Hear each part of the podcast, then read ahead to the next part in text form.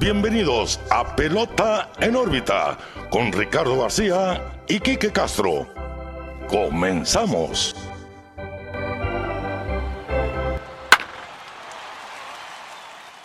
Hola, ¿qué tal amigos? Bienvenidos a un nuevo episodio de Pelota en órbita. Como todos los lunes, después de una semana de ausencia, pues estamos de regreso, mi amigo y su amigo Quique Castro, Ricardo García. Y lo prometí era deuda, Quique. No hubo episodio la semana pasada, se, les avisó desde el 125, pero a cambio les dejamos dos videoblogs, uno en City Field y uno en Fenway Park. Buenazos. Primero que nada, un saludo, Rick. Saludos, salúdame, ¿qué estás? ¿Bien y tú? Aquí rato sin verte, casi tres semanas sin ver al Rick. Sí, lo extrañaba. Ahorita antes de grabar estuvimos como dos horas platicando de la vida. Eh, andamos bien, andamos desactualizados un poquito. Están pasando muchas cosas de béisbol. Ahorita, pues grabando en un domingo temprano, a mediodía, viendo el San Diego, Arizona. Antes de empezar, como siempre, pelota en órbita. Facebook, Twitter, Instagram, YouTube, TikTok, plataforma de audio china, todas las plataformas existentes de audio. Ahí nos van a encontrar, búsquenos, encuéntranos, vean nuestros bailes. Ya, ahorita estamos preparando la de la de un por ciento. Un por ciento. De frontera con Bad Bunny. Sí, del buen Bad Bunny. También la de, oye, pues ya para verte. ya, ya estamos preparando la, las, las coreografías de los chavos. Eh, hoy tocó gorra de los Arizona Diamondbacks. Ya nos han tocado muchos cambios, ¿no? De ese, de ese uniforme. Sí, sí, sí. Este es del 2012, por ahí, 2011, 2012. Eh, muy bonita, la verdad, me gusta mucho. Y va alusión a que, pues, mis D-backs van muy bien esta temporada. Ahorita estamos eh, viendo el juego contra San Diego. El paisano Alec Thomas ahí queriendo hacer una jugada. Eh, pero bueno, empecemos. tenemos mucho de qué hablar. Andamos un poquito atrasaditos. Eh, pero hay de todo, hay de todo en este episodio.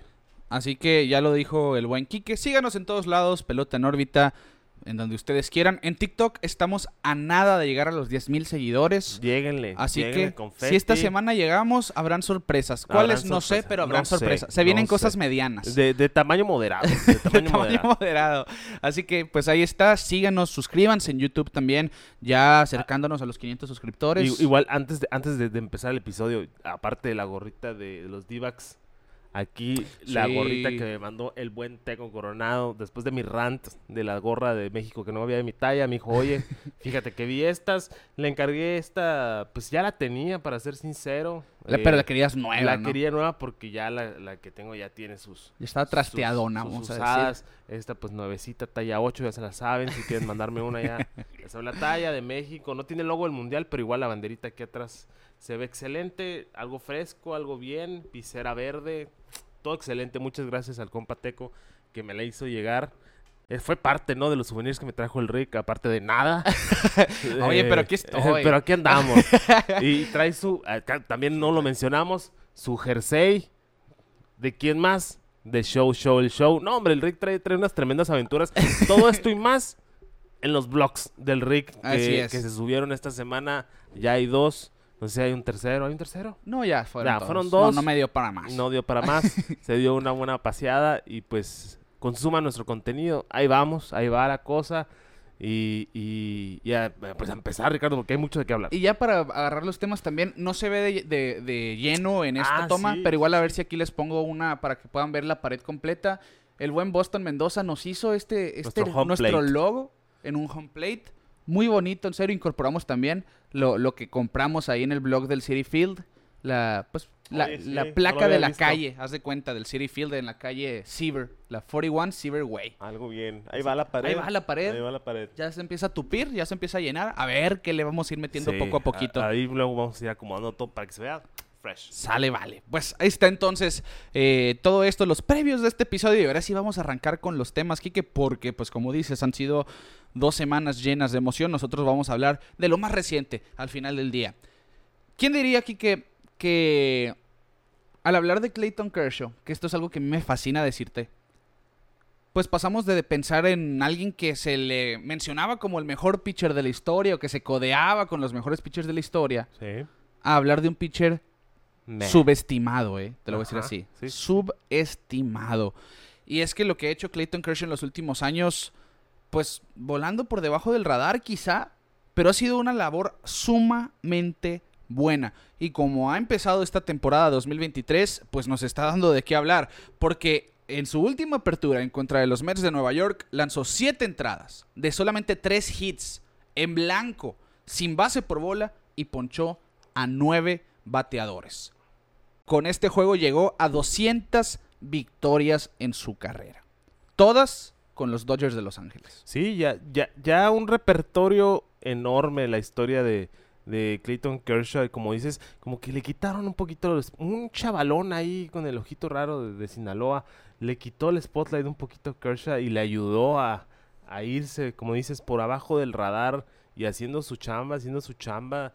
Eh, ya no dependen tanto de los Dodgers. Y yo creo que también eso es lo que le está ayudando a, a, a reflorecer, a reestructurar su, su manera de pichar.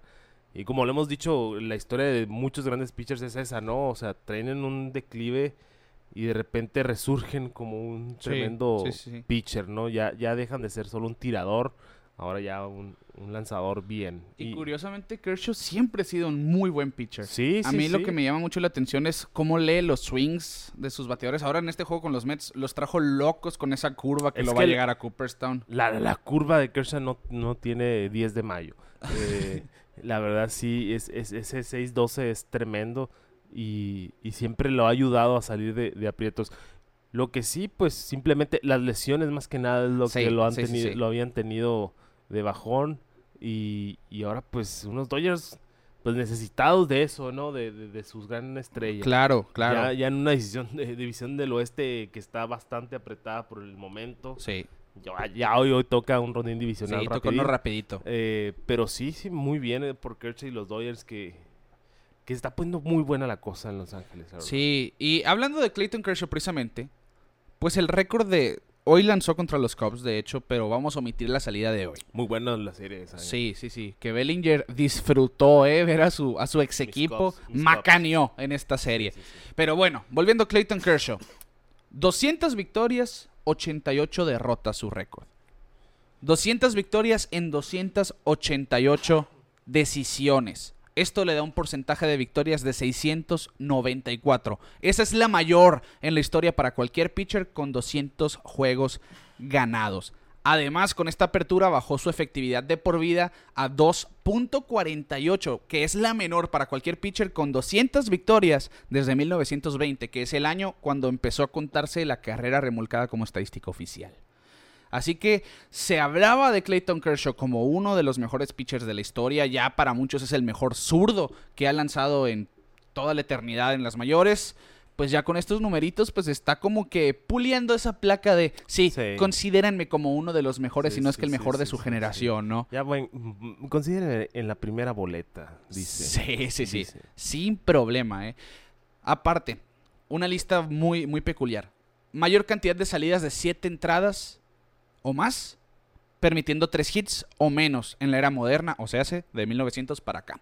Nolan Ryan, un fuera de serie, 134 salidas de este tipo. Después Roger Clemens con 80, Randy Johnson con 78, Tom Seaver con 66 y Clayton Kershaw con 65. Tiene la quinta mayor cantidad.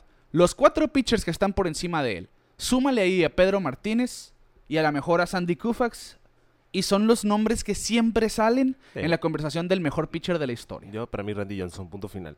Para mí. yo sí, es es, pensamiento sesgado totalmente. Pero pues ahí está, Clayton Kershaw ya está codeándose con los mejores de la historia. Yo veo este tipo de cosas de Nolan Ryan y todavía no entiendo cómo nunca que- ganó un Cy Young. Nolan Ryan, no, no, pues es que también la época, supongo, no sé. No sé cuál cuáles sean los factores que obviamente podemos sentarnos a leer la historia, pero así de bote pronto, pues no sabemos Sí, muy bien. sí. Eh, si nos hubiera tocado verlo, pues podríamos decir, ¿no? Ah, pues fíjate que esto y lo otro. Obviamente no nos tocó. eh, pero pues un fuera de serie total. Sí, sí, sí. Eh, una carrera longeva al más no poder. sí, sí, sí. Y con todas las credenciales. Y nunca se le dio el premio Cy Young. También Que por no eso... lo necesitó para Ajá, entrar al Salón de la. Fama, ¿no? No, no es, no es el indicativo de que tú digas, porque hay jugadores, se me viene a la mente Rick Porcelo, que ganaron Sí, sí, y te quedas, bueno, ¿y ahora dónde está, no? Sí, pues es una buena temporada, a lo mejor nomás. Y ya. Y Nolan Ryan, pues, bueno, no ganó Young, pero tiró siete juegos sin hit ni carrera. Con ese. Roger Clemens ganó siete Cy Youngs, pero nunca ganó un juego sin hit Oh, ni sí, carrera. ajá, Ahí están esos ajá. contrastes Son históricos, ¿no? sí. Pero bueno, pues Clayton Kershaw ya puede decir, estoy en un grupo donde está Nolan Ryan, donde está, eh, donde está Roger Clemens, donde Sí. está Tom Seaver, Randy Johnson. Y, y- y hay que mencionar lo siguiente. Cuando platicamos, no sé si el episodio anterior, ya ando perdido en el tiempo, sobre los numeritos históricos que va a tomar Miguel, Miguel Cabrera en su última temporada, sí. que dices, disfrutas mucho estar viendo esos stats, Ajá. de que ya llegó a este, ya llegó a este. Kershaw ya está en este punto. Claro. Y eso que Kershaw, siento que todavía le quedan unos, un par. Sí, de unos añitos, tres, cuatro tres, años, cuatro es que. Y la verdad, vamos a ver a, dónde termina esto, ¿eh? Porque... Todo va a depender de su recta, siento yo, porque ya no tienen, nunca ha sido el típico pitcher de recta poderosa, eso Sí, es sabido. Pero, de hecho, esta temporada estamos viendo que está topando 92, 93 en veces. Con muy buen control. Sí, pero e- e- esa incorporación pues de su slider en la mayoría del tiempo, la curva, el cambio. El repertorio de Kershaw, es, de Kershaw es muy bueno, pero lo que va a necesitar Clayton Kershaw para mantenerse es que su recta se mantenga arriba de las 90 millas. Sí. Siento yo que mientras esté eso ahí, Sí, va a seguir colocar siendo bien un la pitcher sólido. y matar, sí, degollar con los rompientes. con el rompiente y más que nada la curva, ¿no? Sí, De la que después de 12. esa curva de, de 12 12 a 6, de 70 De seis millas. a 12, ¿verdad? Dos, no, de- sí, de 12 a 6, De de, 12 a 6. arriba para abajo. de arriba abajo. Si te, te tiran esa curva Sí, no. y luego te tiran una recta de 91 millas, se siente como que va a 105, me explico. Así que Clayton Kershaw sabe lo que tiene, por eso está manteniendo que, eh, todavía como un pitcher de la élite en grandes ligas, aunque ya no se le vea como tal. Por eso digo yo que está subestimado Clayton Kershaw. Pues aquí te va, una lista con pitchers que tienen 200 victorias y una efectividad de 2.50 de por vida desde 1920, que es cuando la, la carrera limpia se hace una estadística oficial. Clayton Kershaw. Esa es la lista. Ya. Es el único Hoy. con 200 victorias y efectividad de por vida de 250 o menos. De 2.50. Ok, pues ya, mira. A pantalla en el suegro con ese dato porque la verdad ni yo lo vi venir. Sí, ahí está. Y aparte, es el pitcher número 13 que tiene 200 victorias con un solo equipo. Pero ¿cuánto tiempo crees que se quede en el 13? Porque el 13... Pues es que yo, yo- aquí lo hemos platicado, que Clayton Kershaw yo no siento que vaya a terminar su carrera con los Dodgers. No, no, y el 13 no, no, no le va tan bien, pues. Sí, el 13... eh, pues de hecho está nueve victorias de alcanzar a Don Drisdale. Ah, sí, que es- entonces llega del Sí. 13 al 12 luego, luego. Sí, yo digo que sí. Pero, ¿a, qué otro equipo se podrá ir? Porque la verdad... Yo le apunto a los Rangers, ¿eh? Yo sigo diciendo los Rangers. Si tú crees... Sí, no, no sé por qué tengo ese, ese sentir de que pudiese retirarse en su casa, en Texas. Sí, A eso le apunto, pero, pero es también que estaría también muy, muy, muy drástico, ¿no? Y también muy difícil ver a que los Rangers jalen el gatillo ahora que lo pienso. Con, es que ya con su pitcher- rotación ya está... establecida y vienen los jóvenes todavía. Y, tal y- y que sea pues rocker, lighter, Lighter, etcétera, sí, ¿no? sí. O sea, pero vas a tener a DeGrom, vas a tener a Ovaldi, vas a tener a Kershaw, por decirla, decirlo de esa forma, ¿no? Que es que firmara con Texas. Tienes a tres pitchers sumamente susceptibles a lesiones a lo largo de su carrera. Sí, incluso esta temporada ya lo platicamos, ¿no? Que, Sí, que les- puede ser la mejor rotación, pero está pendiendo de un- hilo. sí. Eh, pero no sé, es que esos contratos de un año dicen que los Dodgers están siendo cuidadosos. Sí, sí. Vamos a ver, con que no terminen un equipo así, No, yo digo nomás para cumplir métricas. Kershaw siempre va a estar un equipo competitivo. Sí, Eso- porque es eso sí parte de su sí. juego, ¿no? Exacto. O sea, le ha tocado vivir las épocas doradas de los Dodgers, que ha durado ya casi 20 años. eh, y, y siempre ha estado en el spotlight. Entonces, sí, sí, sí. siento que irse a un equipo de, de bajo mercado, por decirlo de cierta manera, no, no sería lo más bonito, ¿no? Por eso siento que los Rangers es como que un, un buen candidato. Porque están en ese proceso de ser un equipo competitivo, incluso ya lo habíamos platicado, Sí. desde este año ya son candidatos a meterse a playoff, ¿por qué no? Pero ahí está, la cuestión de Clayton Kershaw, 200 victorias en su carrera, simplemente un pitcher fuera de serie. Los tres talentos generacionales más grandes de nuestra época, sin duda, encabezado por Verlander, Kershaw y Max Scherzer. Sí. Así, los tres Sí, están sí. alcanzando hitos y los tres van a estar en Cooperstown, lo quieran o no. Pero Clayton Kershaw, sin duda, pasó de ser el mejor pitcher del béisbol, de ser alguien que veíamos como intratable, a ser un pitcher subestimado. ¿eh? Sí, sí, sí. Y también, pues ya desviándonos un poquito, la cuestión de los innings tirados al principio de su carrera, yo creo que Sí, es lo que sí. más ha afectado. ¿no? Todo por servirse acaba, dice. Sí, todo por servirse acaba. Así que ahí está Clayton Kershaw, 200 victorias, todas con los Dodgers, sin duda. Un miembro futuro a Cooperstown. Y hablando de los Dodgers, Mookie Betts, que Mookie Betts que ha lucido como un shortstop de todos los días en las pocas Sí. apariciones que ha tenido en esa posición. El ¿eh? Monkey Crest, que ya sabíamos, ¿no? Ya, ya era un jugador con antecedentes de infield. O sea, de hecho, decía que tenía como 15 años y jugar el shortstop. Sí, en las menores Eh, sí llegó a jugar el Llegó, shortstop. llegó a jugar el 14 shortstop. juegos solamente. Principalmente era un segunda base, lo pasan al right field. Eh, pues ya vimos todo lo que puede hacer. Pero pues Dave Roberts dijo, pues va, va, va, te me metes al shortstop a ver qué pasa. Las rolas siempre, antes de los juegos, pues se ven las imágenes que siempre toma Sí, rodados. rodados, ¿no? Para Siempre entrena ahí, ¿no? Siempre lo entrena. En el Mundial lo estuvo Lo haciendo. estuvo haciendo. O sea, él ya sabía lo que se venía. Es que también, aquí lo platicamos, Gavin Lux iba a ser el shortstop de todos los días de los Dodgers. Sí. Miguel Rojas iba a ser el de la banca. Miguel Rojas ha tenido un arranque de temporada lentísimo con Sí. el bat. Es un shortstop muy bueno, pero necesitan esa ofensiva. No han tenido el mejor de los arranques los Dodgers. Sí. Por lo tanto, yo entiendo lo que está haciendo Dave Roberts. Si tienes muchos jardineros que lo hacen bien. Mookie Betts sí es guante de oro y obviamente quieres un guante de oro en la posición donde lo ganó Sí. en el fielder derecho. Pero si le puedes dar repeticiones en el shortstop para tener un line-up más, Más ofensivo, profundo, sí, sí, más sí, profundo, eh, ¿por qué no? Sí me causa un poquito el conflicto por eso que dices de... Es tu guante de oro. Sí, sí, sí. O sea, igual em, jugadores de la vieja escuela no se lo tomarían tan bien.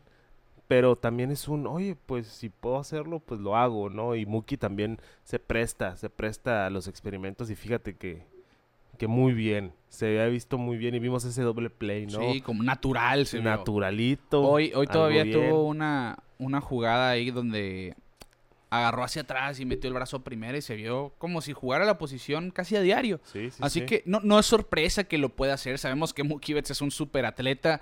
Porque también es bueno para el boliche, también seguramente es Sí. bueno para jugar básquetbol, a lo que hemos leído. Así que Sí. Sí, sí puede jugar en el jardín derecho, sí puede jugar en la segunda el shortstop, pues a, lo mejor es un reto para él, pero lo va a poder dominar al final del día. Y hablando de los Dodgers, James Outman. Aquí habíamos platicado nuestros candidatos a novato del año y sin duda en lo que va de este primer mes, James Sí. Outman es el número uno de la Liga Nacional. Tiene siete cuadrangulares ya, lidera a todos los novatos de las mayores. Se ha visto excelente. De ahí eh, en Twitter han dicho que ya Cody Bellinger le pasó la estafeta a este fielder de los Dodgers. Pues se ha visto así. Lo curioso aquí es que Cody Bellinger está jugando bastante bien con los Cubs. Le está cayendo muy bien los aires de, de, De Wrigley. de Wrigley Field. Eh, pero sí, como mencionas, andas bateando para 300. eh, y volvemos al, al tema principal.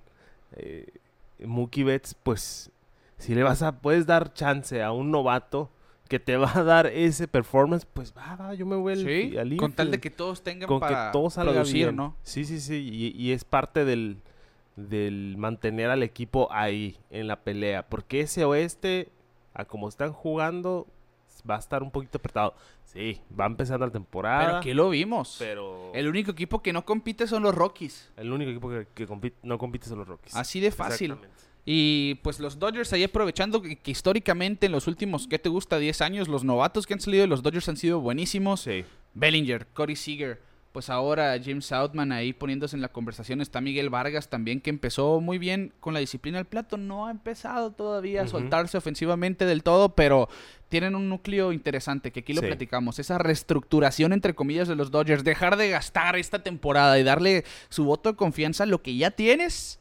Pueden empezar a cobrar dividendos. Sí, pueden realmente a- claro, a, a es- rendir, rendir- puede- rendir frutos. Puede dar un tercer aire muy fuerte a los a los Dodgers de Los Ángeles, igual como lo decíamos al principio de la temporada, sin necesidad de gastar mucho, se cubrieron huecos y pues todavía tienen una granja muy fuerte que yo creo que es algo es algo principal, ¿no? Para que la Sí. para que el futuro sea brillante. Sí, 100%. Y a ver, a ver hasta dónde van los Dodgers a playoff, pero la división, como dice, apenas Ah, van 22, sí, 23 sí, juegos, sí. es muy temprano para decirlo, pero se ve que va a pelearse hasta el último Pelearse día, el como último dice el Quique. Sí. Bueno, cambiando el tema, un amigo conocido de los Dodgers es Max Scherzer, Sí, sí, sí, que sí. estuvo involucrado en drama esta semana al principio de, de ella. Por uso de sustancias foráneas. Les comentamos, para aquellos que no recuerden, les refrescamos la memoria. Sustancias foráneas es todo lo que usa un pitcher ajeno al campo de juego para tener un mejor agarre de la pelota De o la un mejor performance.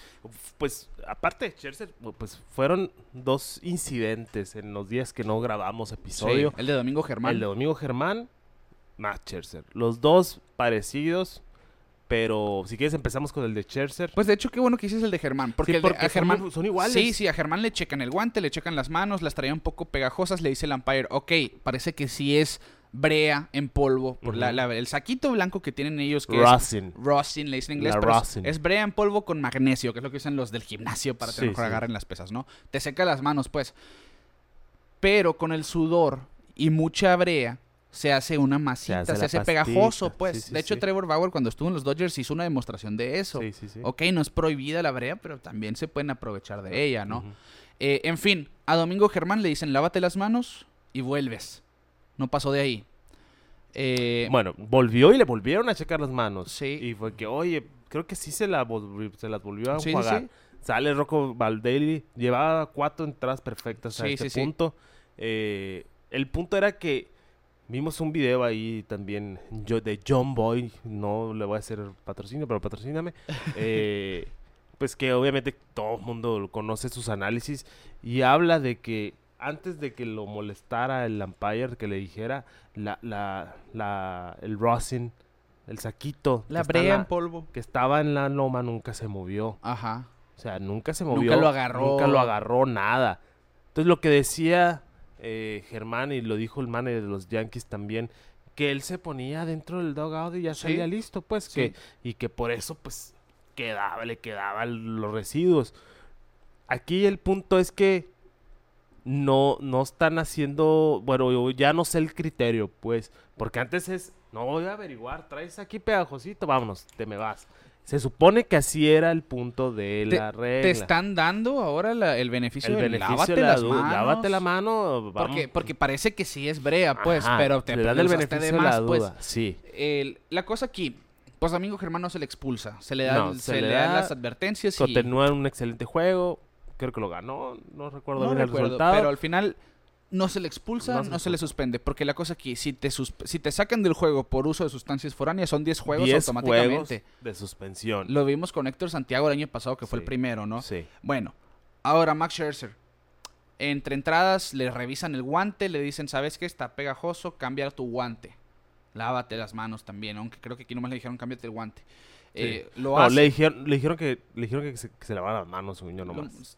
Cambia su guante incluso, Sí, ¿eh? Vuelve al juego, una entrada después, le revisan la mano y lo terminan expulsando porque dice el umpire, que era Phil Cousy, Que es importante mencionar el nombre del umpire. la- las tres expulsiones Las por sustancias foráneas Han sido por ese. han sido por el mismo umpire. Sí. Que obviamente el más estricto en este sentido. Sí. Que es cuando entra el debate. ¿Qué, qué tanto tienen que enforzar la, La regla. La regla, porque tú cuando ves un juego puedes checar cuando llega el umpire y le, le muestran las manitas y hay unos que nomás le dicen, ah, sí, sí, sí, ya. Sí. ¿Me explico? Pero el, este umpire sí les checó y oye, que Pues qué incómodo fue con, ¿recuerdas con Baumgartner? Las miradas así. Sí, todo. sí. sí, parecía novela. Parecía novela. Eh, pero sí es, oye, y también Scherzer molesto. Te estoy diciendo que es... Que es brea, es brea, es brea, lo- es el brea. Rosin, es el Rosin. O sea, lo estoy haciendo aquí enfrente de todos. Aquí está, o sea... Y no, y no apeló la suspensión. Sí, lo que dijo Scherzer, no la voy a apelar porque no veo manera de que la gane. Sí, Eso o fue sea- lo que dijo. Yo, yo sí le creo que era Brea, pero también entiendo lo que dicen los umpires, porque la declaración de la- del staff de umpires, al agarrar su mano, estaba lo suficientemente pegajosa para que nuestras manos estuvieran pegajosas después de eso. Sí. Así sí, que- sí, es que también ya sabemos, o sea, aparte de, del, del saquito que tienen ahí, a veces se ponen el sunscreen, Que el bloqueador, el sí, pues, bloqueador, o sea, el sudor, ahora. están- sudor, o sea, para darle Esa ese- combinación de sudor y brea va a Sí, ser la nueva mezcla, ¿no? No, Pero y es que es la mezcla de toda la vida, pues. Es lo que siempre se ha usado. el problema es lo que tú dices con el caso de Germán. Él dice, pues yo me puse en el dugout. Ajá. Bueno, ok, ya, lo, ya después del caso de Scherzer, MLB les da este comunicado a los 30 equipos, vamos a tener que ser más estrictos en, la us- en el uso de brea. Porque sí, Sí. hay que usar el magnesio porque el sudor y la pelota solos puede llegar No, a ser claro, peligroso. Claro, pues. claro. Pero que en los dugouts no hay así de fácil. Sí, porque, Usas la que está en la loma. Porque para eso está. Sí, Para eso está. Sí, sí, sí. ya te está viendo la, si el umpire te ve que te la estás poniendo, no tiene por qué haber problema después Pero, de eso. pero ¿no? la cosa de Scherzer es que el mismo Scherzer dice, oye, fui y me lavé con alcohol las manos. O sea, Que por ahí te dicen que el alcohol activa la brea también. sí, pues bueno, de ahí ya no somos químicos, ¿no? Por algo estamos haciendo un podcast. Ah, ¿no? Este, pero eh, se limpia las manos bien, pues es su punto. Y, y Scherzer siendo Scherzer, un loquito en el juego, o sea, sí fue un, oigan, pues, y está bien hasta cierto punto, que bueno que lo estén, que lo estén forzando. forzando y todo, pero también hay cosas que pueden checar en tiempo real. Oye, Sí. el spin rate, ¿cómo está el spin rate de mi pelota? Eh, ¿Aumentó? ¿Disminuyó? ¿Qué está pasando? Sí, Sí, que- se pueden que- meter un poquito más. Eso es lo evidente, ¿no? Que Sí. de hecho de ahí dicen, porque ahora, algo que me di cuenta ahora en los estadios, tanto en City Field como en Fenway, yo creo que lo hacen en todos. Ahora en las pantallas que están a lo largo del juego, ya no nomás ves las millas por hora, ya ves precisamente los spin rates, qué tanto giran, qué tanto es- Oh. las revoluciones de los picheos. Obviamente los umpires están conscientes de eso. Y a lo mejor si brinca 15 revoluciones por minuto, pues no te llama la atención. Pero Sí. si brincó 50 o 100, Sí. oye, pues aquí... Que es lo que veíamos en el... ¿Qué año fue?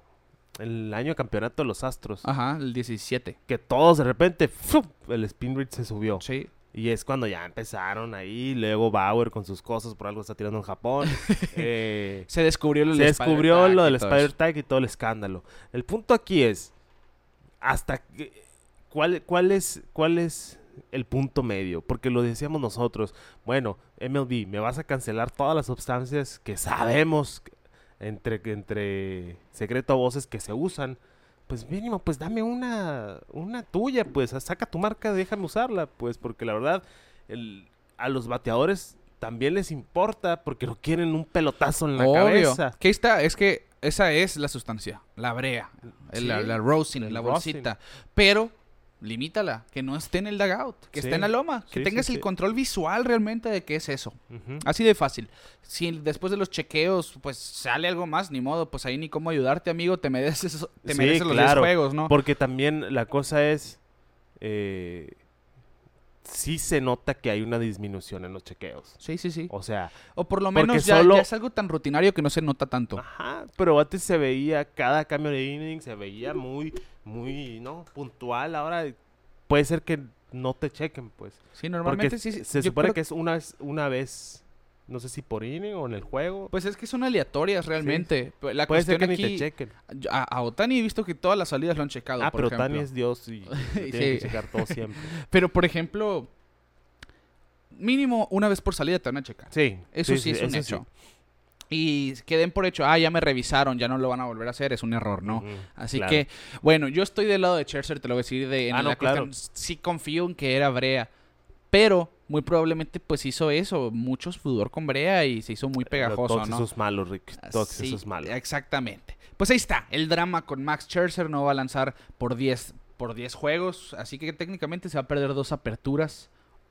Así que a ver qué pasa con los Mets que que pues ya Ver- Verlander debería estar por reunirse a la rotación. Sí. Ahí está ese drama entonces. Y hablando de regresos y reuniones, está un regreso que sonó como, Ay. como fiesta, se le recibió Es que- sí. a Fernando Tatís Jr. Ahorita que estamos viendo los el juego, ¿no? San Diego, Arizona. A ver. Fernando Tatís no se fue ni de vacaciones, no estaba ni lesionado. Primero sí. No estaba, bueno, sí. No fue un partner leave, lo que tú quieras. Estaba sus- suspendido por sustancias prohibidas. Ajá. ¿Ok? Estamos todos en ese, en ese punto. Sí. sí me sacó de onda, sí me, me dio, ¿qué onda? ¿Qué está pasando? Le, le hicieron una fiesta, como que haz de cuenta que regresó el hijo pródigo, o sea, no sé si me estoy escuchando muy purista o muy así, pero... Pero entiendo dónde vas. O sea, se entiende que es marketing, se entiende que la emoción de los de, y yo que no soy Uta Super San Diego, soy simpatizante de los padres. eh, porque si es un trabucazo y meterle a Tatis. No, es Ahorita lo estamos viendo 4-0 en la cuarta. Eh, sí es un boost al equipo, sí o sí. 100%. Pero, por ejemplo, antes de que empezara la temporada, en los FanFest, en todos los eventos de los padres de San Diego, haz de cuenta que Tatis estaba. Nomás no iba a jugar, pero ahí estaba. Lo vimos en muchos videos de MLB pegando home runs, tablazos en AAA. No estaba en AAA nomás por buena onda, estaba en AAA porque tenía que jugar Sí, pues eh, es que... por la suspensión. Pues estaba el beneficio de, de que él sí estuvo fuera de actividad por una lesión, Sí, sí, que es al momento que llega la suspensión. Por eso se hace ese rehab assignment que le dicen, ¿no? La asignatura de rehabilitación. Que al final, pues como tú dices, pues obviamente en AAA iba a macanear porque ya no es para él Sí, AAA, ya, ¿no? por algo, por algo. Pero sí estoy de acuerdo contigo, pues se le está haciendo fiesta a un jugador que viene, que viene de cumplir una suspensión por, por uso de sustancias prohibidas, que era sí, era una pomada, una la que crema. la que sea. Sí, y aquí ya lo Es una platicamos. sustancia prohibida. Eh, punto. Y punto, si nos ponemos así de estrictos. eh, fueron 564 días los que pasaron Wow. desde el último juego que contó con Tatís en la alineación de los padres de San Diego. Yo sí entiendo la fiesta que se le hizo, te voy a decir por qué. Cuando Fernando Tatís hizo boom en el 2020, Ujú. yo creo que no hubo un pelotero, y yo lo viví en carne viva con primos y niños chicos Sí, sí, que sí. querían ser como Fernando Claro, Tatís. no, no, es que eso sí. el, tienes a un jugador que ese fue lo que tocamos aquí cuando se le suspende, que es estandarte de las nuevas generaciones, que es importante para el desarrollo de las nuevas generaciones en el béisbol y de afición Sí, en el béisbol estadounidense y global. Ok, pues hay que festejarlo como tal por parte de MLB y tratar de hacer la difusión necesaria de que, ok, sí, se le suspendió por el uso de sustancias prohibidas, pero ¿cuánta gente no se ha equivocado o ha hecho sí, cosas sí, sí. sin querer queriendo, decía el chavo del 8, pero siento yo que por ahí va la cosa de MLB. Sí. Aprovechar a un jugador Y que, está bien. que atrae a las nuevas Y está generaciones. bien. Y está bien. Pero. O sea, siento que. O chance es nuestro. Nuestro flashback de, de los verdaderos used. Ajá, sí, o sí, sea, sí. esos monstruos noventeros, dos mileros. Picados. Y super picados. Chance y tatis, o sea. Eh, Fuera cremita y pues ni modo. Incluso hay pastillas que tú te tomas normal Sí, para la tos. para la tos y, y, traen puede, esteroides, y puede salir en un positivo, pues, o sea, sí. Pero sí se me hizo un poquito de más. No sé si estoy mal, coméntenlo, digan qué opinan, porque sí es muy importante. Ay, qué jugador ahí en tercera base. Machado, ¿quién Machado, más? El ministro. El ministro de defensa. Eh, sí es importante que, pues hay que abrir la conversación, ¿no? ¿Qué opinan ustedes Sí. de, de toda la cuestión de Tatis y su regreso? Ya lo vimos en el right field, ahorita lo estamos viendo en el right field. También los padres de San Diego, pues, terminando ese gigante. siento que se va, y insisto, que siento que se va a comer la división. Pero, como te digo, vamos a ver. El punto aquí es, opinen. ¿Qué les pareció el regreso de Tatis? Si es un acierto o es, no error, pero no tan acierto, la celebración excesiva, porque a mí se me hizo un poquito excesiva. A mí, no chance si soy un viejito gritándole a la, a la nube, pero, pero sí se me hizo un poquito de más. Es que Y no es en contra de Tatis, simplemente... eh, de cualquier jugador que viniera en el- esas condiciones. Sí, el pues. chiste de la suspensión es... Te estoy regañando por hacer cosas malas. Sí, yo no recuerdo un jugador que después de una suspensión se le recibiera de esa forma. nunca. Pero voy a lo mismo. Yo creo que es el jugador de tanto impacto generacional Claro. como para que mereciera algo así.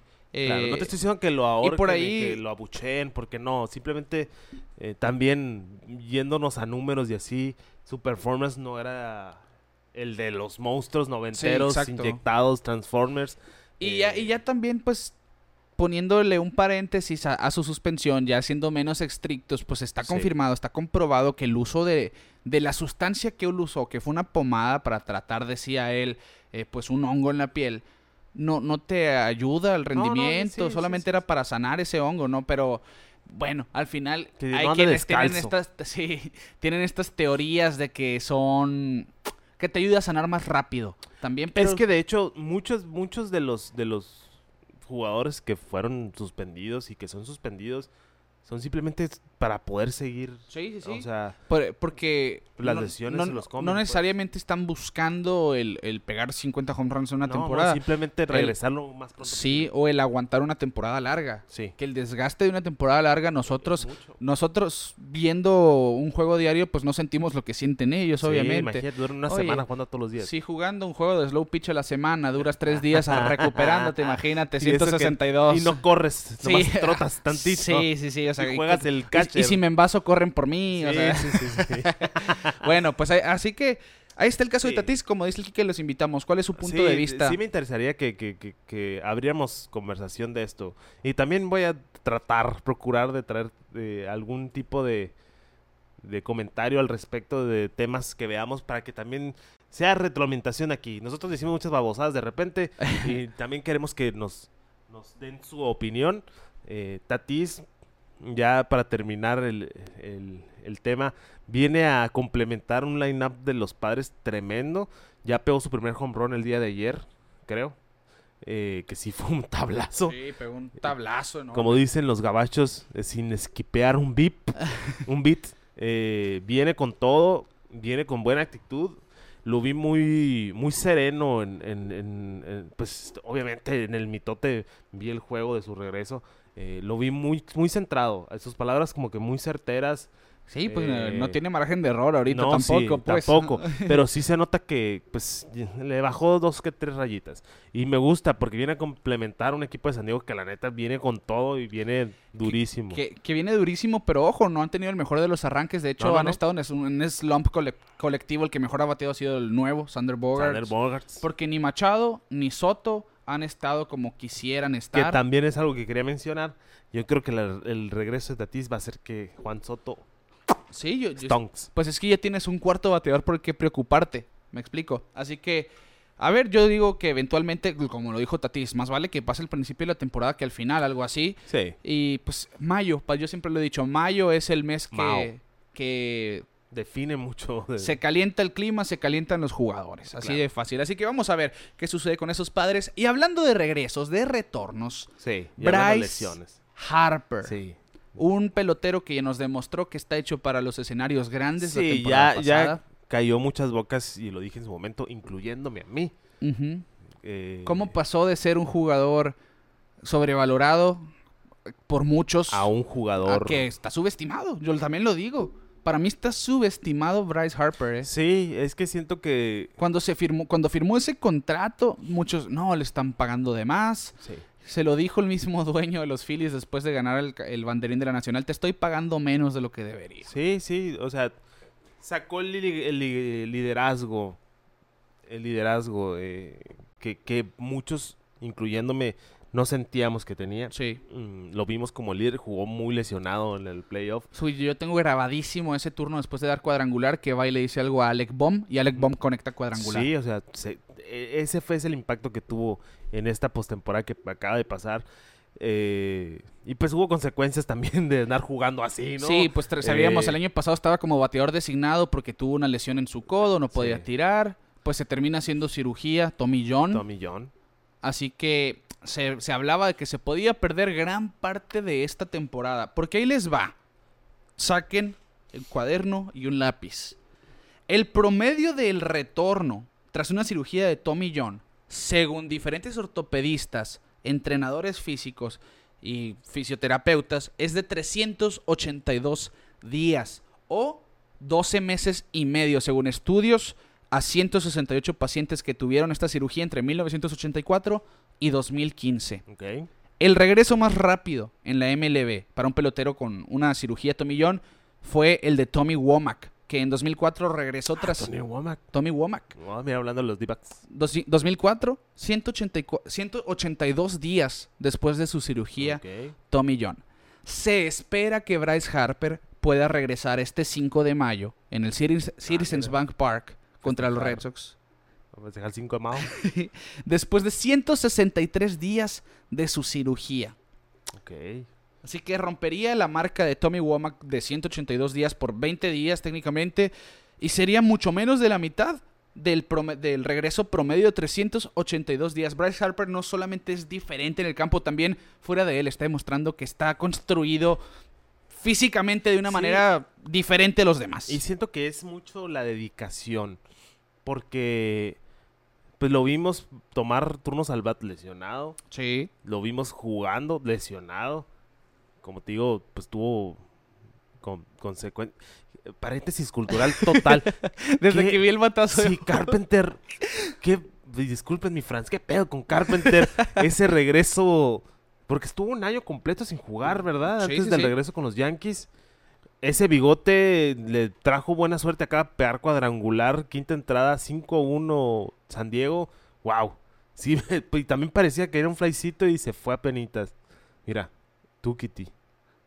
¡Wow! Y que, que San Diego pues tiene esa dupla desde la banca, Nelson Tiene- Cruz y Matt Carpenter. Tiene, unos- tiene una profundidad muy extraña Sí, en los sí, padres sí. de San Diego. Pero bueno, fin del paréntesis cultural. Estábamos con, con Harper. Harper. Ya lo vimos tomando tomando práctica en primera base. Sí, a diario, ¿eh? A diario. De hecho, se dice, Rob Thompson ya dijo, Bryce Harper no va a hacer una asignatura de rehabilitación en las ligas menores. directo. A MLB. Oh, yo no me que las repeticiones que necesite sean en MLB. Porque los. Phillies no tuvieron, no han tenido el mejor inicio ofensivo. Sí. Y dice, bueno, pues Lo que aporte. A lo Es mejor bueno. un Bryce Harper al 40% es mejor que lo que tenemos ahorita. Eh, Bryson Stott es quien está cargando la ofensiva de los Phillies, teniendo a Castellanos, teniendo a Alec Bohm, teniendo a Kyle Schwarber, eh, por decir un par de nombres. También está la opción de que Rhys Hoskins se va a perder toda la campaña. Tienes Sí. la primera base libre. No tienes un primera base como de planta. Pues ahí está. Bryce Harper parece que va a ser el primera base esta temporada. cubre un hueco necesario y Y probablemente no va a ser el mejor de las primeras bases. no y, y no importa, pero, te te, va. co- te lo vas a compensar con un palo. Obvio, ¿no? Sí. Pero recordemos una cosa, y yo siempre lo he visto eh, de esta forma. Un catcher se vuelve en un muy buen primera base, siempre. Y lo vimos con Mike Napoli en Mike en Napoli. 2013. Buster Sí, Posey sí. pensamos en algún momento que iba a terminar Le su carrera siendo le primera dieron base. sus prácticas, pero Sí. porque para que agarrara confianza de nuevo. Recuerdo Dioner Navarro, algún momento lo llegó a hacer. Víctor Martínez. Víctor Martínez, siempre el catcher se le facilitan los piconazos, por ejemplo, está acostumbrado a hacerlo con sí. 100 repeticiones diarias, ¿por, ¿por qué no hacer esa transición? Bryce Harper es un catcher que se volvió jardinero, Sí. es a lo que iba. Incluso Kai Schwarber estu- estuvo jugando primera. Sí, exacto. Sí, sí, sí. Así que, ¿por qué no ver a, a Bryce Harper en la primera base, Sí. no siendo un guante de oro, pero haciendo un trabajo Pero sólido? siendo sólido, con que pare la pelota y ya. Claro. O sea, ya con eso. Sí, sí, sí. Y aquí, la, pues si ya está haciendo, agarrando repeticiones con coaches de grandes ligas en, en esta posición, pues obviamente puede desarrollarse de manera sólida siendo el atleta que es. Claro. La cuestión aquí que dice Rob Thompson, lo único que nos tiene con cuidado es que no sabemos si está listo para barrerse. Ok. Eh, está todavía ese punto a, a checarse ahí, a ver qué sucede, pero bueno, al final yo creo que una vez que Bryce Harper... es- que no lo apresuren. Exacto, es a lo que voy. El- si Bryce Harper ya está en el lineup de los Phillies es porque ya está a un 80%. A lo mejor no está listo para tirar desde los jardines, pero ya puede batear. Sí. Ya puede estar jugando posición. Y al final del día, si no puede jugar primera, bateador designado, pues, para que no tenga que estar haciendo disparos desde, el- desde donde sí, sea sí, que sí, esté. sí, sí. No forzar ese Que de, brazo. hecho, que de hecho es lo que hizo toda la postemporada, ¿no? Sí. De hecho, pues está el caso de Otani, ¿no? Le hacen la cirugía a Tommy John y toda esa temporada la terminó bateando. Sí, sí, sí. La terminó como designado. Hay, man- hay maneras, hay maneras y pues los Phillies necesitados, ahorita vamos por el rondín divisional para que ponernos en, en contexto. en contexto. Pues ahí está Bryce Harper, este superhumano, pues podría romper un récord de grandes ligas, no el récord que todo mundo deseara, ¿no? Después de una cirugía tomillón, decíamos, 382 días es el promedio del regreso para un pelotero después de la cirugía. Si para el 5 de mayo vuelve Bryce Harper, lo haría en Colmao. 163 días. Siento yo que lo que estamos viendo de Bryce Harper, aunque no rompa el récord de Tommy Womack de 182 días, lo vamos a ver antes de 200 días. Sí. Y es más, si no vuelve el 5 de mayo, yo siento que va a volver antes de los 182 días de Tommy Womack. Y va a ser un impacto instantáneo. ¿eh? instantáneo. Sí. Eh, porque va a reestructurar todo el line-up. Te va a dar un poquito más de confianza en la primera. Y es un pelotero con mucha presencia en la caja de bateo. Sí, sí, la verdad sí. Y vamos a ver cómo resulta. Ahora voy a yo darle apertura al siguiente tema. Dámelo. Porque es una sección que quiero inaugurar el día de hoy. La MLB y mis malas predicciones. Yo creo que ya van dos años consecutivos que hago una predicción Errónea, muy mala, Pero muy errónea. pero muy errónea. Pues yo por eso, la verdad, ah, saludos al Peps, al compa Peps. eh, no sé si nos escuche, pero me pregunta por Pix. No, No se hace. no se hace. No, no lo haga, compa. Y sabes que en, en el grupo de, de Fantasy, ahí saludos al buen Daniel Martínez, que dicen, no, Rick, pásate una predicción, tú que sabes". No, No, olvídate. Le no. pegué uno un día y como que No, quería no, estar. no. Es que si pierden, yo siento culpa, pues. sí, sí, sí. No, no pues, se la puede. responsabilidad es de uno. Y yo por eso, por eso yo no apuesto.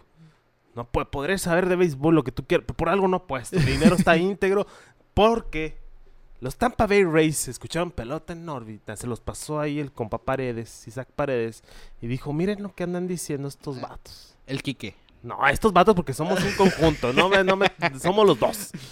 Pelota en órbita, somos dos. Bueno. Y decidieron, dijeron, pues va, va, va. Rosarena también dijo, ok. Se puso los bracitos cruzados. Y decidieron tener un inicio histórico para esta temporada 2023. 22 juegos consecutivos pegando home run. Rompen la marca de Rompen la raca. De hecho, y extienden su racha. Porque el récord era de 20 juegos iniciando temporada conectando de home run. Sí. Ayer lo rompen con home run de Randy Arozarena. Hoy Rayleigh- Luke Rayleigh conecta otro de 440 pies, haciendo la racha de 22 juegos consecutivos para empezar la temporada, dando cuadrangular. Obviamente lideran las ligas mayores en cuadrangulares con 48 palos. Es abismal la ofensiva de los Sí, Rays. Y lo están haciendo tanto en momentos clave Sí. tanto empezando el juego, tanto para la última estacada, o sea, en, todo momento están pegando palos y están pegando hits. No sé si han- se han sentado a ver un juego de los de los eh, Tampa Bay Rays de los últimos días. Están agresivos en todos los sentidos del juego Sí. y les están saliendo las cosas en todo el sentido del juego. Que es el equipo que, que sabíamos que tenían los Rays. El año pasado fue una regresión quizá. Sí. Les faltó cierta chispa.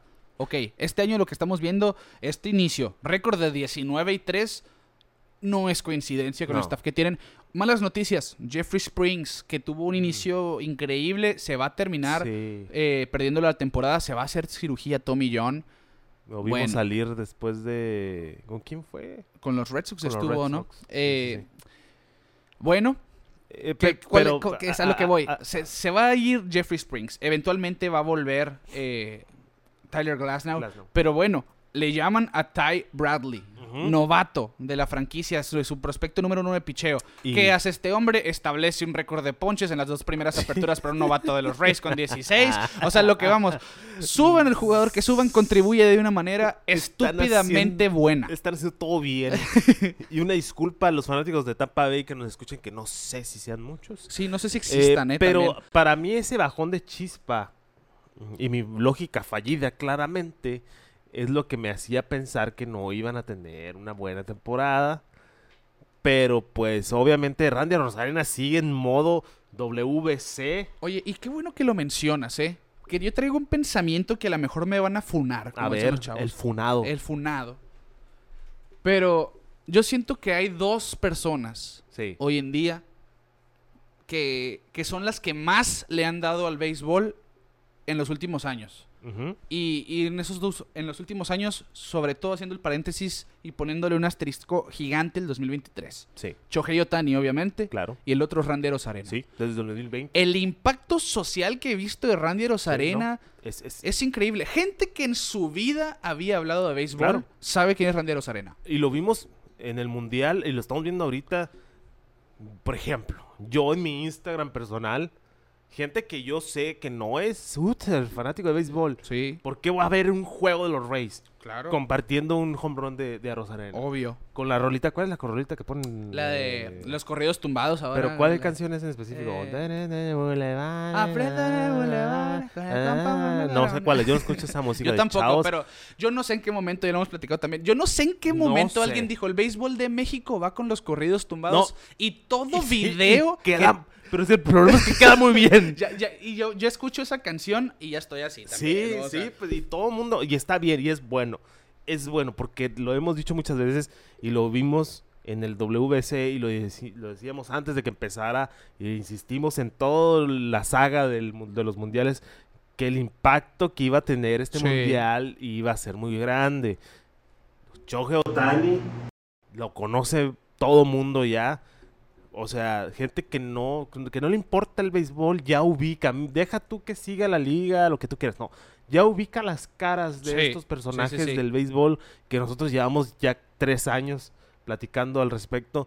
eh, y es parte de lo bonito del WBC. Y como dices, el impacto social de Randy Rosarena, el mexicano cubano, eh, El jefe. el jefe, el duro. Bueno, el duro es Pedro. eh, pero, o sea, todo lo que está haciendo, incluso siento que jugadores que no tuvieron el mejor WBC están teniendo una temporada tremenda. O sea, no sé si hay un efecto ahí.